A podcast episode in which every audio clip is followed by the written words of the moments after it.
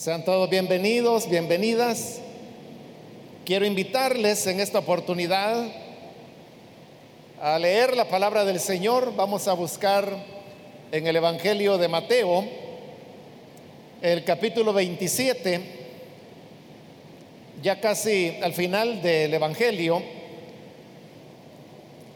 Ahí vamos a leer algunos versículos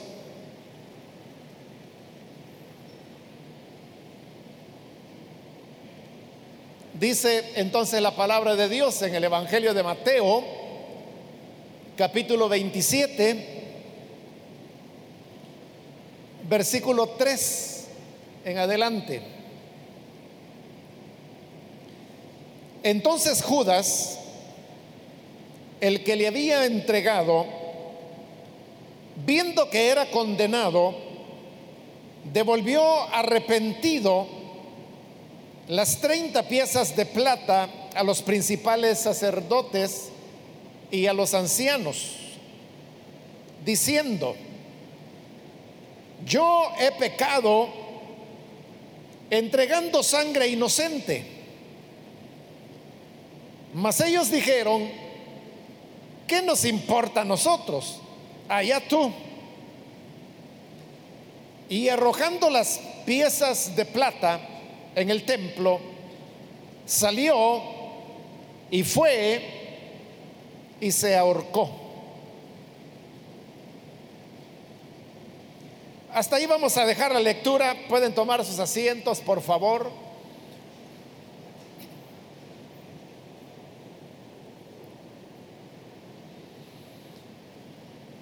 Para este día me han pedido desarrollar el tema acerca de la culpa. La culpa es aquella conciencia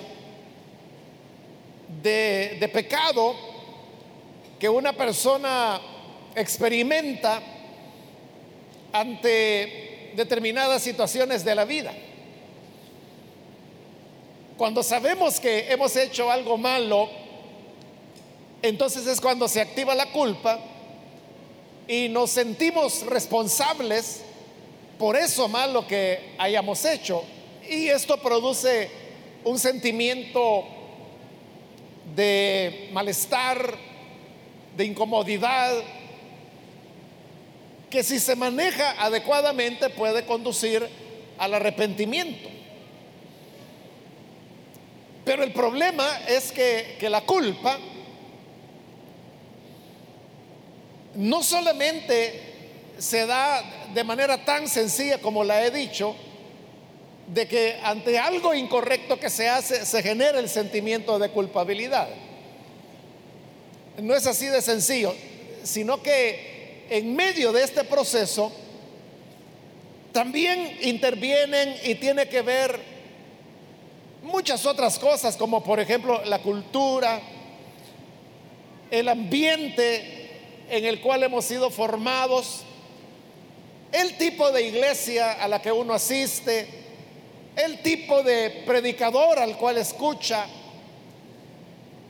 incluso tiene que ver la familia o el ambiente familiar del cual provenimos cada uno.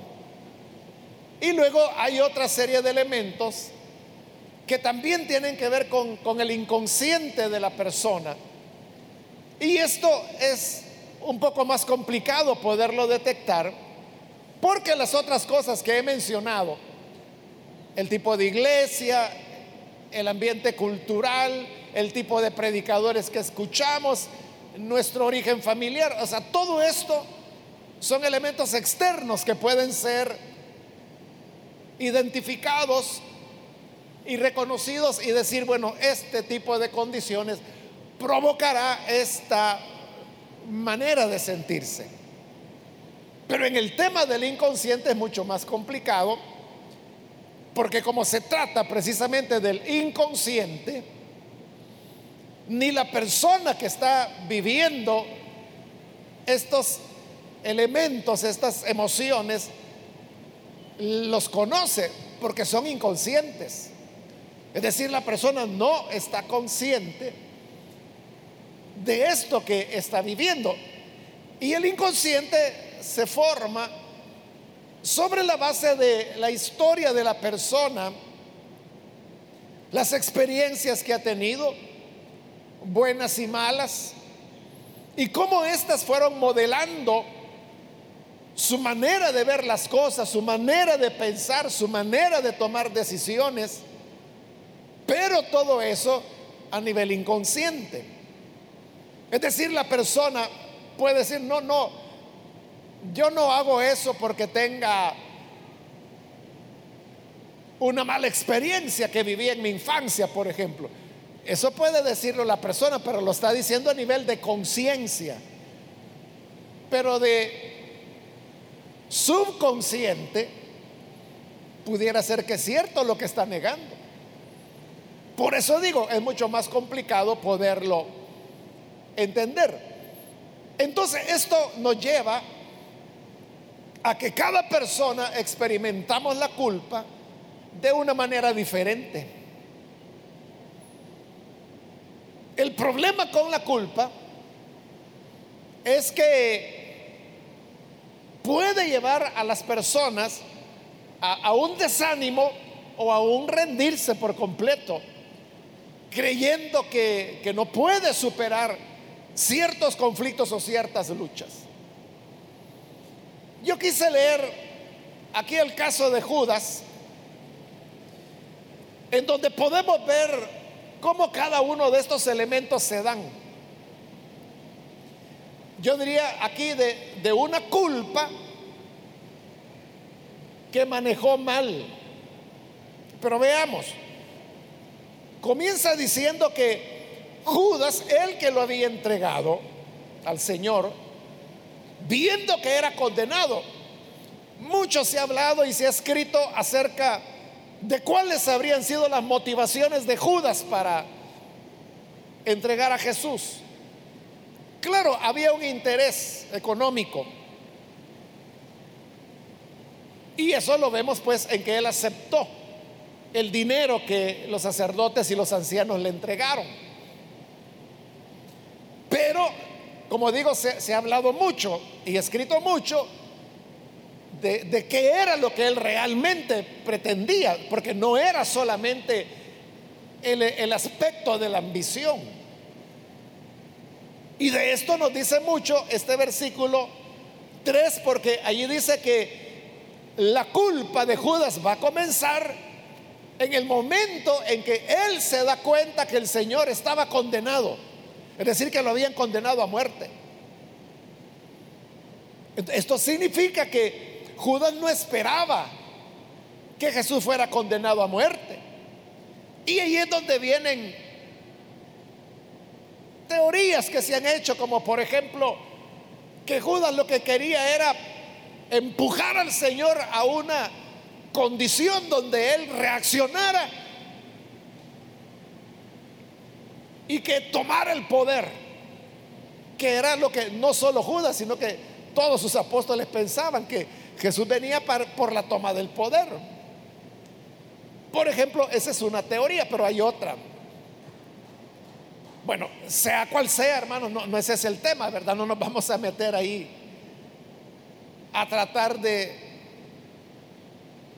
explicar, ¿verdad? Algo que en la Biblia no está claro. El hecho es de que lo que sí está claro, por lo que dice la Biblia, es que Judas no esperaba que Jesús fuera condenado y menos que fuera sacrificado, que lo llevaran a la muerte.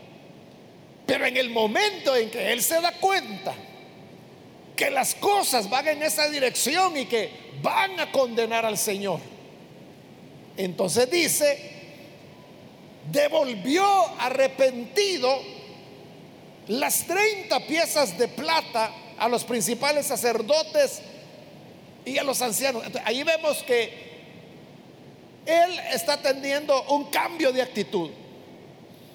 Aquí, hermano, la reina Valera ha traducido ese cambio como arrepentimiento, porque dice, devolvió arrepentido las 30 piezas de plata. Realmente en el original, la palabra que se utiliza no es la palabra metanoia, que esa sí es la que significa arrepentimiento como lo entendemos nosotros, sino que más bien se utiliza una palabra que de lo que está hablando es de sentir un malestar, sentirse mal, así como en algún momento algunos de nosotros podemos decir, mire, fíjese que me siento mal porque no le he llamado a esta persona y me dijo que le llamara. Esa sensación es esa a la que se refiere. Ahora, en el versículo 4, aquí ya lo dice con toda claridad. Yo he pecado entregando sangre inocente. Allí Judas está manifestando su culpa. Siente malestar, como lo vimos en el versículo anterior. Y por eso ha devuelto las monedas, porque se siente culpable, porque ha entregado a un inocente al cual lo van a matar. Y como él sabe que lo van a matar, cosa que él no esperaba, por eso dice que entregué sangre, porque él sabe que van a derramar la sangre del Señor, que lo van a matar, que le van a quitar la vida. Esto lo hace sentir a él con una culpa tremenda. Y eso es lo que decía hace un momento, que la culpa brota en el momento cuando nosotros nos damos cuenta o sabemos que hemos hecho algo incorrecto, que hemos quebrantado la frontera que hay entre el mal y el bien algo que, estuvo mal. Entonces viene la culpa y cuando una persona experimenta culpa, se siente miserable, se siente que ha fallado, se siente mal, se siente vil. Los sacerdotes a quienes él ha llegado a decirles, que es culpable porque ha entregado sangre inocente, no lo ayudan, sino que le dicen con desprecio, ¿qué nos importa a nosotros? Allá tú. eso es lo peor que se puede hacer con una persona que está experimentando culpa. Que se le diga, mire, ese es problema suyo. ¿Para qué se metió en líos? A mí que me importa. Allá usted, es lo peor que se le puede decir. Y Judas, sin recibir ayuda y sintiéndose culpable, y como he dicho, sintiéndose vil, sintiéndose despreciable, cae en una situación de desesperación, de manera que dice que arrojando las piezas, salió del templo y fue y se ahorcó.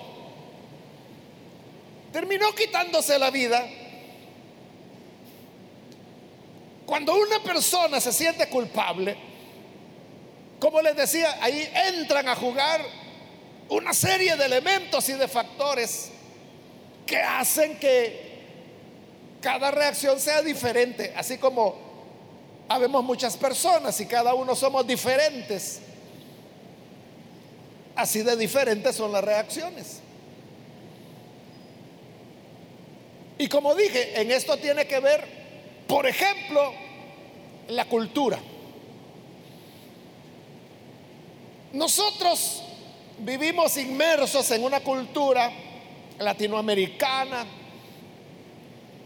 y más específicamente salvadoreña. Entonces, la cultura salvadoreña es una cultura del castigo.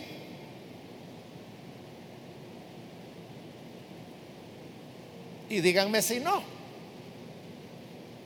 Porque desde la infancia, ¿en base a qué se educa a los niños o a las niñas? En base al castigo. No hagas tal cosa que te voy a castigar. No digas tal otra cosa, porque entonces ya, ya sabes la que te espera.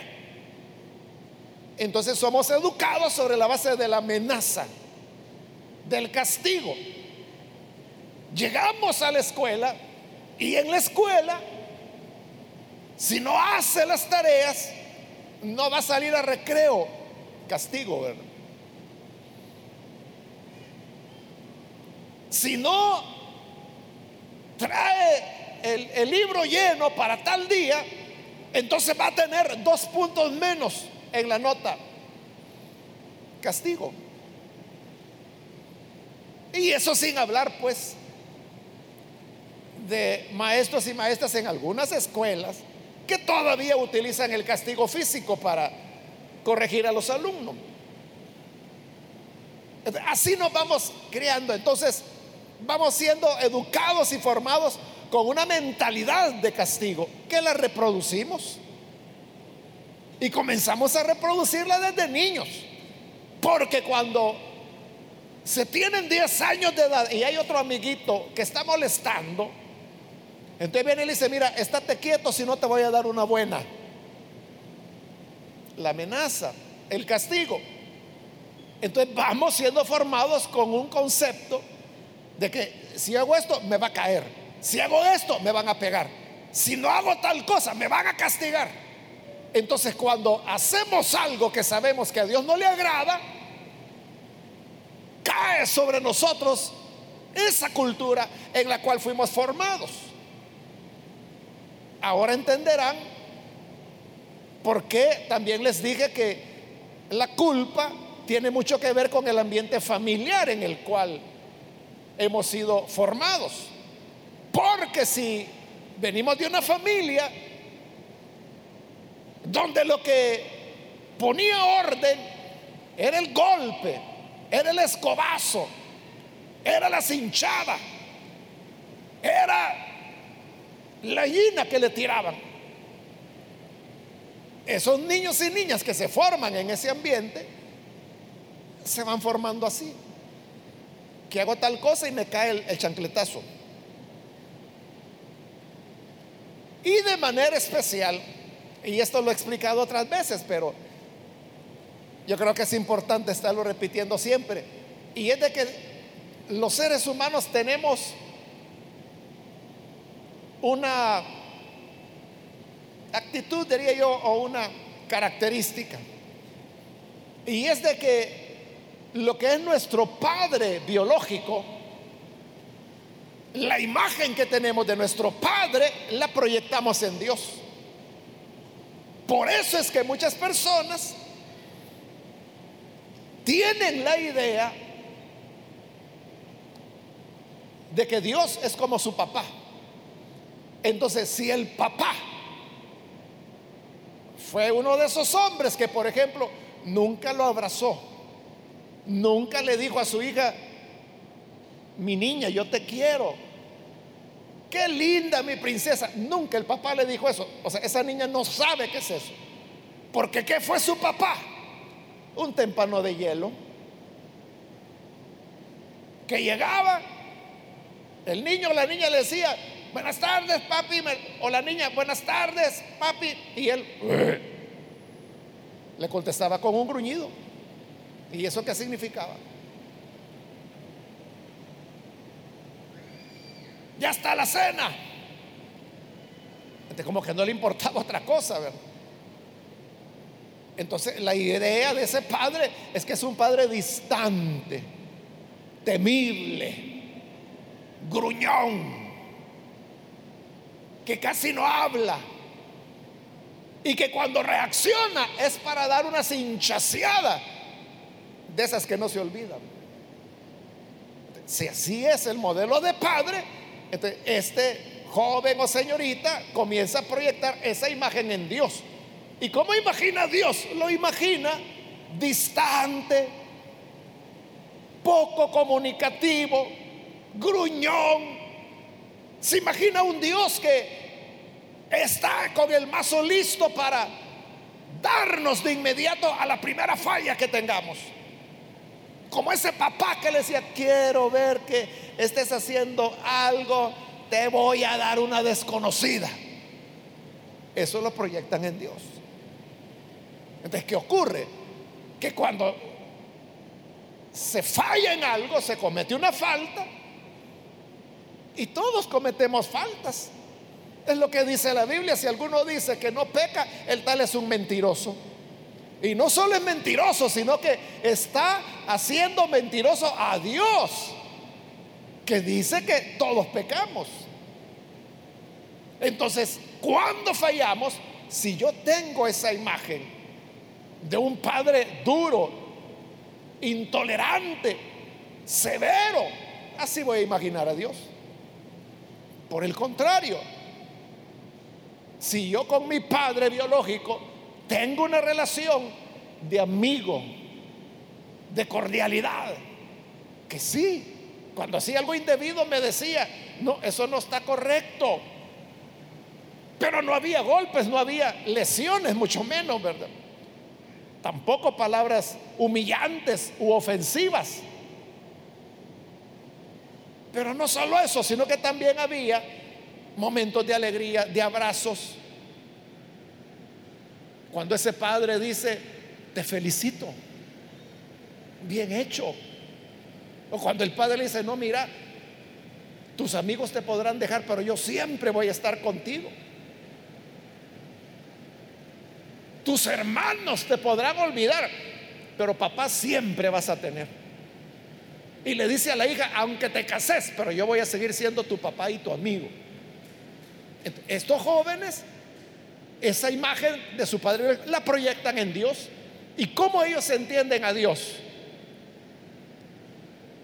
Como un amigo, como un ser comprensivo. Y que cuando fallan, saben que Dios no les va a mandar fuego del cielo sino que lo que va a buscar es su restauración, su perdón. Y aquel que dice, pero mire, fíjese que yo a mi papá no lo conocí, porque a mí quien me crió fue mi mamá. Yo a ese señor ni lo conozco. Y usted sabe que hay, y aquí mismo pueden haber jóvenes, señoritas, que ni siquiera usan el apellido de su padre, aunque legalmente lo tienen. Usan el de la mamá porque no quieren ni el apellido de su padre porque no lo conocieron. ellos cómo ven a Dios así, como alguien que existe, pero a saber dónde está. Y que Él no tiene nada que ver conmigo. Él no se interesa por mí. No me ve como hijo, no me ve como hija, porque yo nunca he sentido a Dios. Es tu inconsciente el que te está fallando ahí. Y luego, hermanos, mencioné también el tema de las iglesias y el tipo de predicación que oímos. Porque usted sabe que hay iglesias y predicadores que lo único que recetan es el infierno. Que haz tal cosa si no te lleva el diablo. Que si no haces esto te vas a ir a zancochar en el infierno. El fuego eterno es tu futuro. Y claro, con ese tipo de predicación ¿Qué está desarrollando en los oyentes? Está desarrollando una espiritualidad basada otra vez, ¿verdad? En la amenaza, en el castigo. Y si a eso se suma el aspecto cultural, el aspecto familiar, el aspecto de relación con el Padre, se ahorcan como Judas. Se ahorcan, claro. Es mejor la muerte que enfrentar a ese Dios furioso como se lo pintan en estos mensajes agresivos. Claro que el infierno es mencionado en la Biblia, pero Jesús casi nunca habló del infierno. Lo hizo dos, tres veces. Dos, tres veces mencionó el infierno. Pero hay personas que no salen de eso. Predicadores que insisten e insisten e insisten e insisten que te vas a quedar. El Señor va a venir y vos te vas a quedar aquí en la tierra. Adorar al anticristo te vas a quedar, te vas, vas a recibir el sello de la bestia. Y ahí están tirando amenazas a medio mundo. Y si las personas son formadas con esa amenaza, con esa idea de Dios, con esa idea del Evangelio, ¿Qué va a ocurrir cuando sientan culpa? Estas son las personas que tienen dificultades en su vida cristiana. ¿Saben algo? La culpa, en lugar de facilitar la superación del pecado, lo agrava. En otras palabras, mientras más culpable se siente la persona, menos podrá salir de su pecado.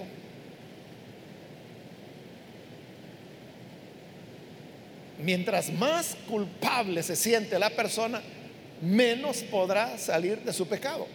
Judas se sintió tremendamente culpable, no pudo salir de su pecado, prefirió suicidarse.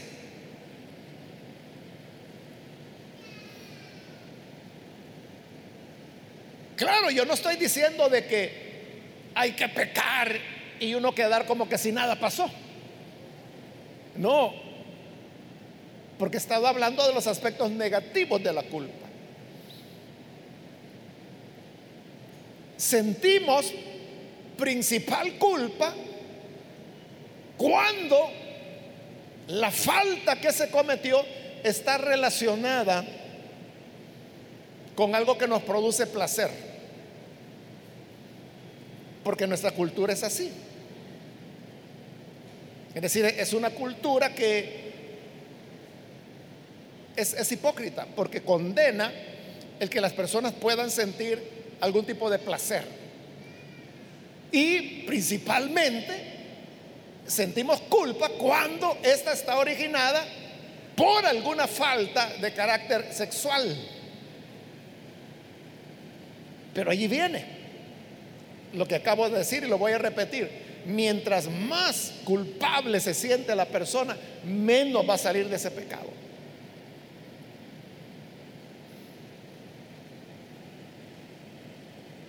Hace años, hermano, yo conocí el caso de, él era ya un hombre, pero joven.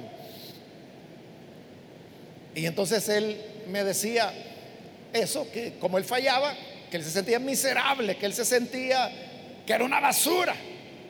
Incluso me contó lo que hacía. Y dice que lo que hacía era que se iba al sanitario, se arrodillaba ahí delante de, de la taza del sanitario, metía la cabeza en el agua y echaba el agua el agua del tanque. Porque así se sentía él de, de culpable. Claro, eso es enfermizo. Eso no es una actitud de humillación o de arrepentimiento. Ese necesita psiquiatra. O sea, esa es una persona neurótica ya. Tiene problemas mentales. Y así, ¿quién va a poder servir al Señor? Bueno, hasta ahí llego con los aspectos negativos, pero hablemos ahora del aspecto positivo de la culpa. Porque la, culpa es buena. Porque nos crea la conciencia de pecado. La culpa es algo así como el dolor. Que el dolor nos hace conscientes de algo. A veces Puede ser que les ha ocurrido a ustedes que están haciendo otra cosa cuando de repente sienten un ardor intenso y bueno, ¿qué pasa? Y cuando se ven la mano, se han herido. Y ni cuenta se dieron la hora en la que se cortaron. Y cuando se dan cuenta, quizás hasta ya mancharon la camisa o la blusa de sangre y no se habían dado cuenta. El dolor le avisó. Algo está mal.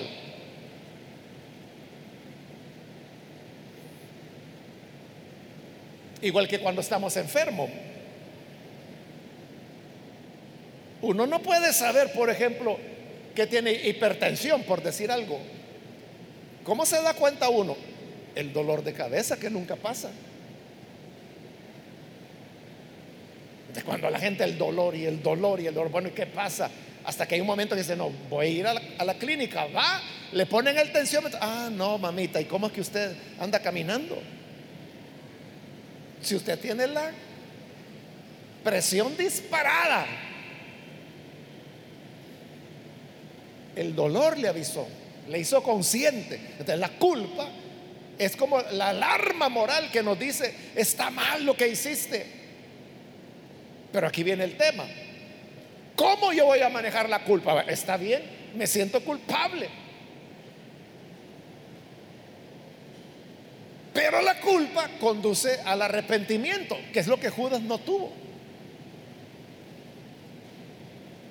Entonces, si yo hice mal, la culpa me guía primero a arrepentirme y luego a reparar el daño o el mal que se haya hecho por ese pecado.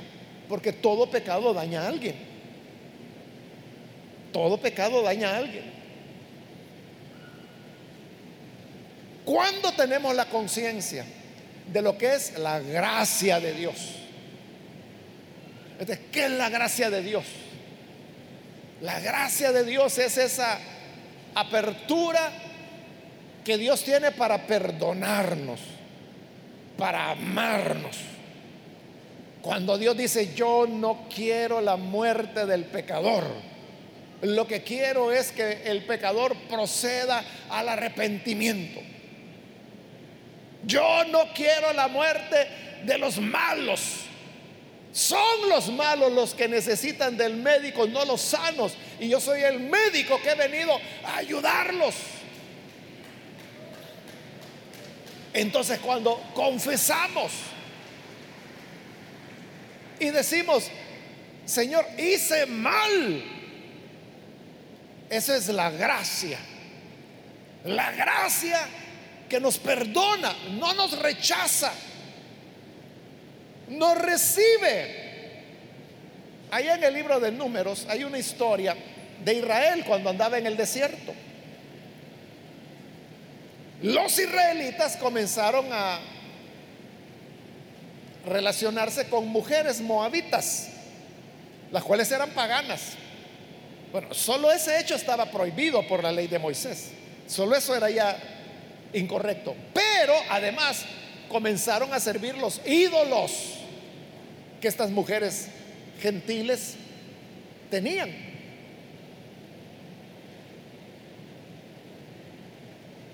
Y la historia ahí va a terminar en que se produce una matanza.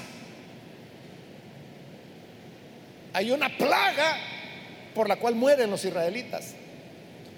Pero quiero decirles algo, antes, poco antes de que esa plaga comience, Ahí está aquel Balaán, el profeta viejo, profetizando. Y en una de las profecías, porque el Señor lo tomaba, porque no le permitía maldecir a Israel, sino que cambiaba la maldición por bendición. En una de esas bendiciones, Dios, el Espíritu de Dios, hablando a través del profeta, dijo que hermosas son las tiendas y el campamento de Israel y dice Dios, no he visto injusticia en ellos. No he visto injusticia en ellos. ¿Y cómo que no? Si estaban con las mujeres moabitas, estaban sirviendo a los ídolos. Y Dios diciendo, no he visto nada malo en ellos. ¿Y de qué? ¿Dios está ciego o qué? No, eso es lo que se llama gracia. Sí, estaban en pecado, estaban en desobediencia, pero ya Dios había decidido perdonarlos. Y de antemano decía, aunque estaban todavía en el pecado, pero Dios ya los veía como en el futuro, no veo nada malo en ellos. Esa es la gracia de Dios. La gracia que, claro, ellos tuvieron que pasar por la corrección pero el Señor los perdonó y siguieron adelante. Entonces, la culpa nos lleva a ese arrepentimiento. Pero tiene que ser una culpa, digamos, equilibrada, saludable, no enfermiza. Como la del muchacho que les contaba que quería que irse en el tubo del inodoro. Quizás así se iba a sentir mejor. Es enfermizo. Pero la culpa saludable es aquella donde tú dices, bueno, yo soy un humano, no soy perfecto, me equivoco, cometo pecados, soy un ser sexuado. Todos somos seres sexuados. todos tenemos impulsos y deseos sexuales que Dios puso en nosotros. Entonces hay que tener cuidado de qué te sientes culpable. Porque muchos jóvenes y aún señoritas me han dicho, hermano, ore para que el Señor me quite esto. ¿Y a qué se refieren cuando dicen esto? ¿A su impulso sexual? no, le digo, yo no voy a orar en contra de la voluntad de Dios. Si eso el Señor te lo ha dado. Y te lo ha dado para que como criatura de Él lo uses responsablemente y lo disfrutes. O sea, para eso Dios lo creó. Entonces, cuidado. Eso es como que te sintieras culpable porque te da sed. O culpable porque ya como a esta hora te, te da hambre, ¿verdad? Algunos quizás ya vinieron cenados. Pero ¿por qué vas a sentir culpa de tener sed o de tener hambre o de tener deseo sexual? Uno tiene que partir de la realidad de que somos seres sexuados. yo no tengo por qué sentirme culpable de aquello que Dios me dio, que no es invento del mundo, no es perversión mía, no es maldad de Satanás, no, es una idea maravillosa de Dios. Claro, uno hasta lo más excelso de Dios lo puede usar mal.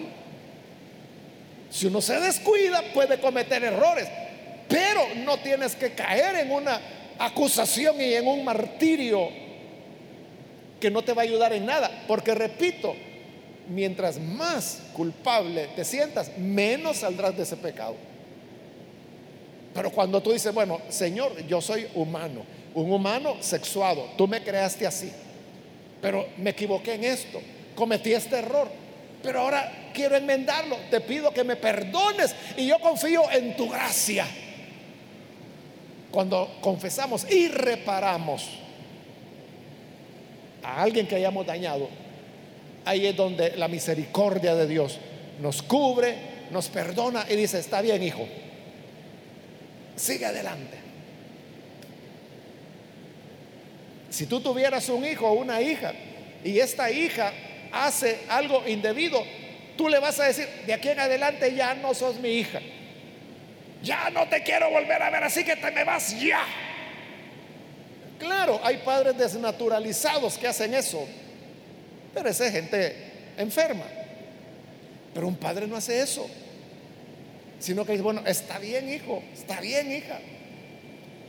Aprende la lección, esfuérzate para que no vuelva a ocurrir. Otras veces también les he dicho de que al ir a los penales, sobre todo aquellos donde que son exclusivos de, de pandilleros, a la hora de entrar, hermano, es una fila tremenda de las familias que van a ingresar al penal porque quieren ver a sus hijos, porque solo hombres hay ahí.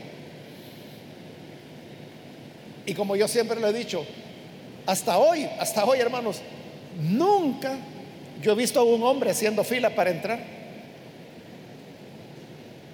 Todas son mujeres y normalmente señoras de edad, ancianas. ¿Y quiénes son ellas? Son las madres, son las abuelas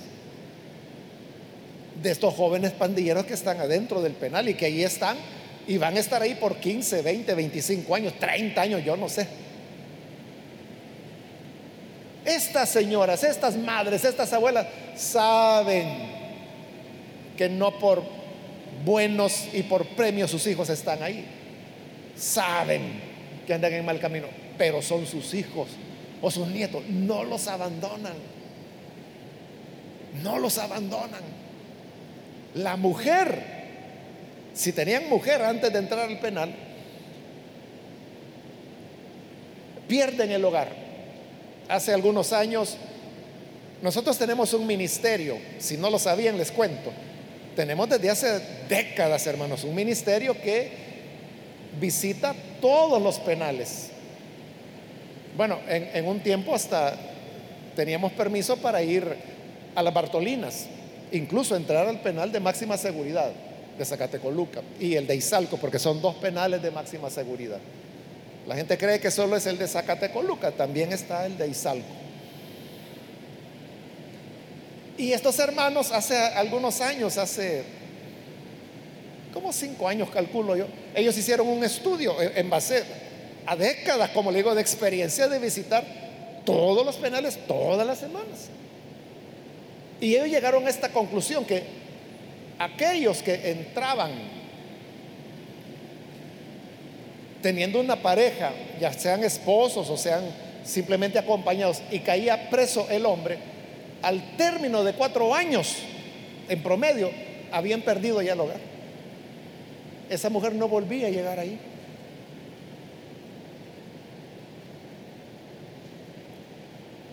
Porque se cansó, porque, ay Dios, de aquí a que salga este, yo ya voy a tener 40 años, piensa ella. Y quizás es una muchacha joven. O que conoció a otro fulano que le ha ofrecido mar y cielo, ¿verdad? Lo abandona. Pero la madre, la abuela, ahí está. Ahí van a estar. así es Dios. Que aunque hagas lo que hagas, siempre será tu Padre y siempre te perdonará.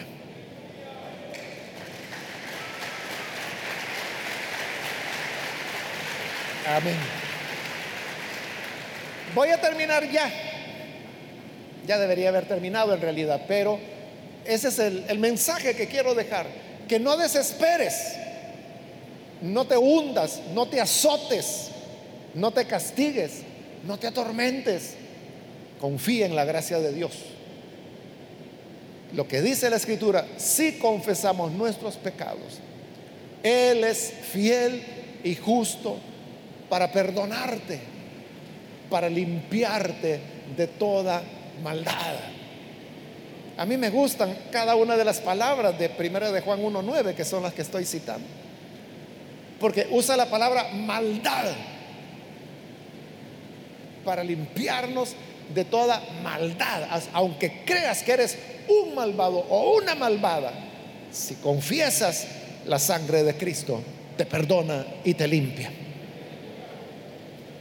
Vamos a cerrar nuestros ojos y antes de orar yo quiero invitar a aquellos muchachos que han escuchado la palabra del Señor y habiéndola oído, hoy quieren venir para recibir a Jesús como Salvador.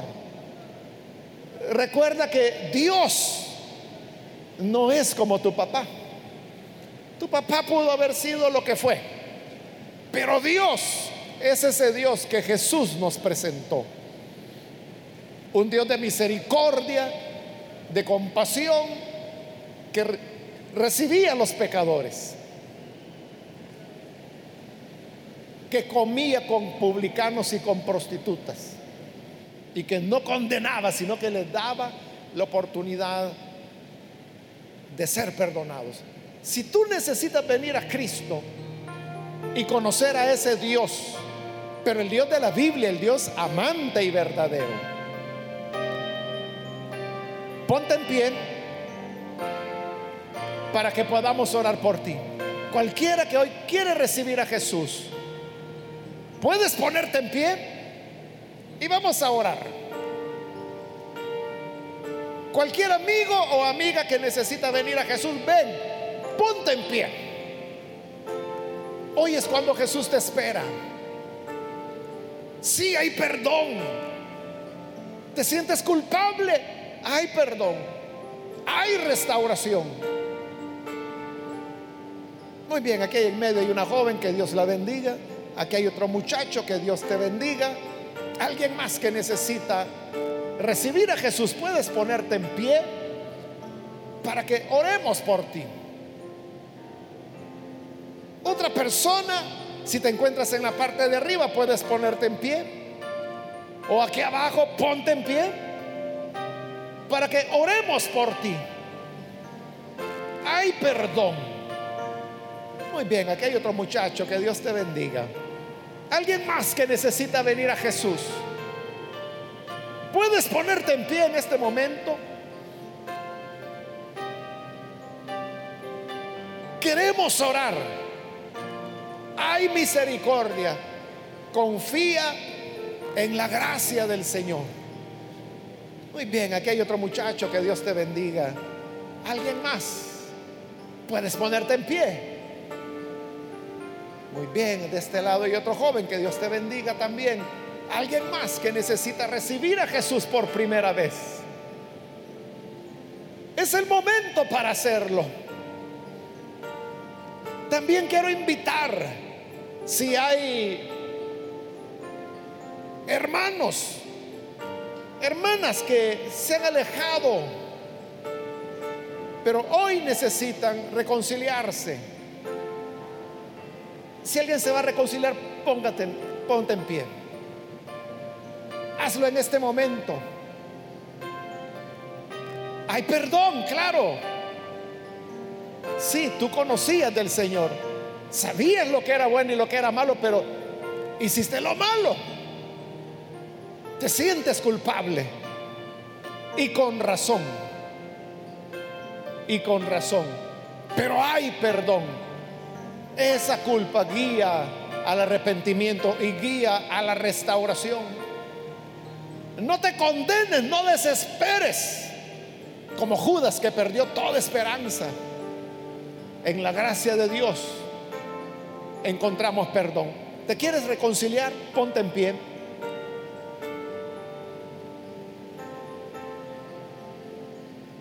Cualquiera que necesita reconciliarse, ponte en pie en este momento.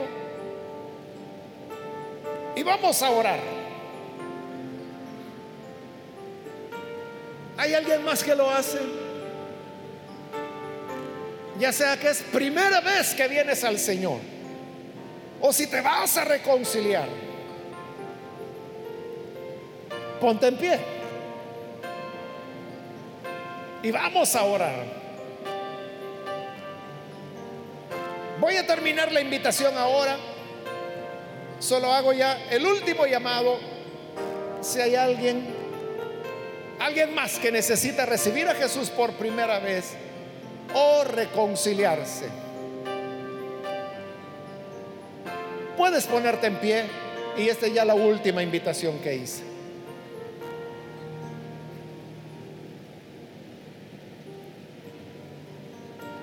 A usted que nos ve por televisión, quiero invitarle también para que se una con estos jóvenes y reciba a Jesús. Únase en esta oración.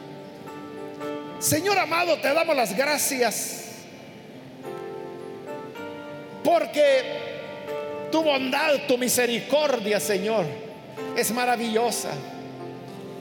Y aun cuando fallamos, Tú, Señor, siempre oyes nuestro clamor, respondes a nuestra súplica.